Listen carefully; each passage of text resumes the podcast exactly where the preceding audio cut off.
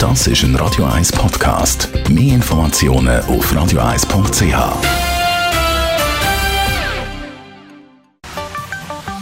Der Finanzratgeber auf Radio 1 wird Ihnen präsentiert von der UBS. Stefan Stotz von der UBS. Jetzt geht über den Sommer oder vor allem nach dem Sommer. Da ändert sich ja für viele Junge das Leben total, wenn sie aus der Schule in eine Lehre gehen oder nach einem Studium anfangen zu arbeiten. Da kommt das Thema Finanzplanung langsam auf. Eben, ob man studiert hat oder äh, die Oberstufe fertig hat, ich glaube, es verändert sich viel. Äh, zuerst mal herzliche Gratulation zum Abschluss und viel Freude im Berufsleben. Aber es verändert sich natürlich eines. Das eine ist äh, sicher mal die 13 Wochen Ferien gibt es nicht mehr. ähm, dafür gibt es aber auch ein paar andere spannende Sachen und ich glaube, es kommen neue Aufgaben. Vielleicht auch mal spannend, ja, von der Seite drauf zu schauen, was braucht es dann so in der Bankbeziehung in diesem neuen Lebensabschnitt. Und da haben wir ja zum Glück dich da mit guten, sinnvollen Tipps. Was muss man als erstes mal alles bedenken oder was muss man alles haben? Wenn man Lohn bekommt, ist es sicher gut, wenn man ein Konto hat. Äh, es braucht ein Privatkonto. Äh, ich glaube, es macht sich auch Gedanken darüber, ja, will ich dann das ganze Geld, das ich bekomme, ausgeben?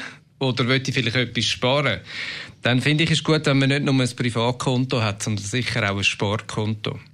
Weil das wäre dann die Möglichkeit, dass man vielleicht mit einem Dauerauftrag und glauben Sie mir, das ist auch gut, wenn das nur 50 Franken im Monat sind, weil wenn man das so ein bisschen über Zeit aufrechnen gibt, dann das so ein bisschen Geld, ähm, wo man sich könnte ein Ziel setzen, um halt auch für etwas Größeres zu sparen.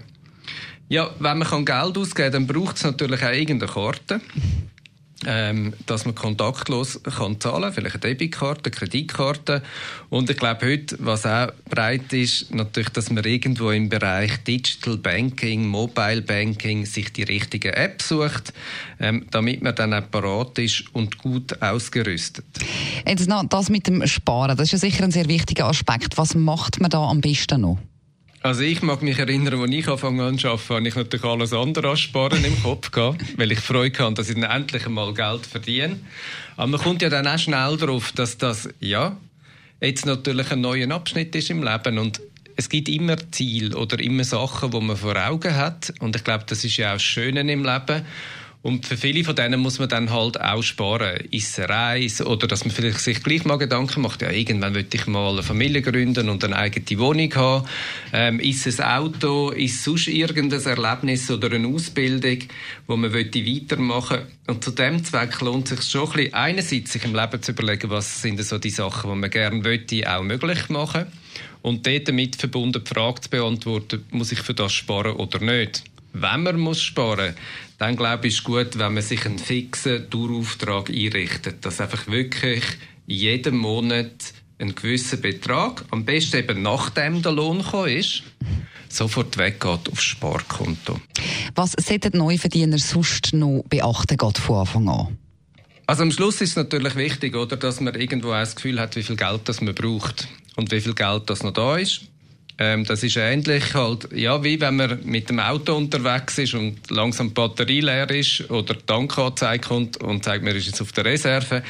Die Möglichkeit gibt es auch als Option im, im Mobile und im E-Banking, nämlich mit Push-Nachrichten.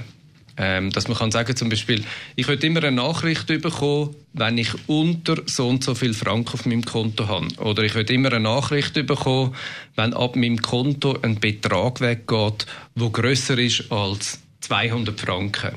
Und das hilft einem schon ein bisschen Kontrolle haben. Für alle, die dann noch ein bisschen mehr wollen, wie gesagt, Budgetierung, Finanzplanung, Finanzassistent, da gibt es spannende Tools, die können einem gut helfen. Eben am besten macht man sich sicher auch mal so einen simplen Finanzplan, wo man sieht, was alles die grossen Ausgaben sind oder auch Sachen, die Geld kosten, wo man jetzt nicht daran denkt, wie zum Beispiel ein Abo für die ÖV und so weiter. Und dass man vor allem eben auch erkennt, ob das, was reinkommt, dann langt. Vielen Dank, Stefan Stutz von der UBS, für die Infos und Tipps.